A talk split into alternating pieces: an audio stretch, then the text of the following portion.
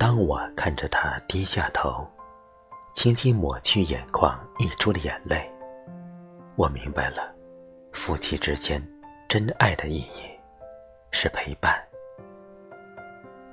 直到他眼睛再也睁不开，他才把眼角的泪花收起。生死相随，是最伟大的真爱。亲爱的朋友，这里是陈愿和声。刚才是清河老师在一次住院期间，看到一位病友离去而留下的心情文字。他接着写道：“这是我在医院的日子，看到又一个病友离去，在悲伤的空气中，我用无声的悲鸣写下一段文字，给眼前永恒的瞬间。”落下爱的碑文。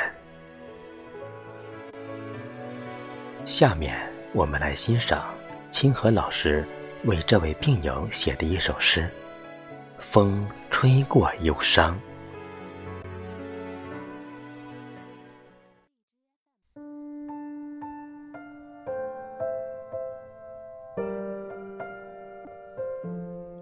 白色的墙，矗立着。白色的光，凝固的影子浮动着谁的芬芳？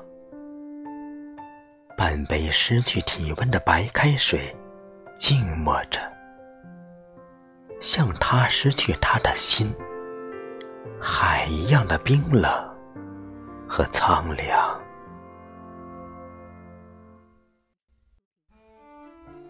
看不见的风。举起看不见的爱，紧闭着双眼，关闭了谁的情长？一朵花凋零的瞬间，铭记真爱真言。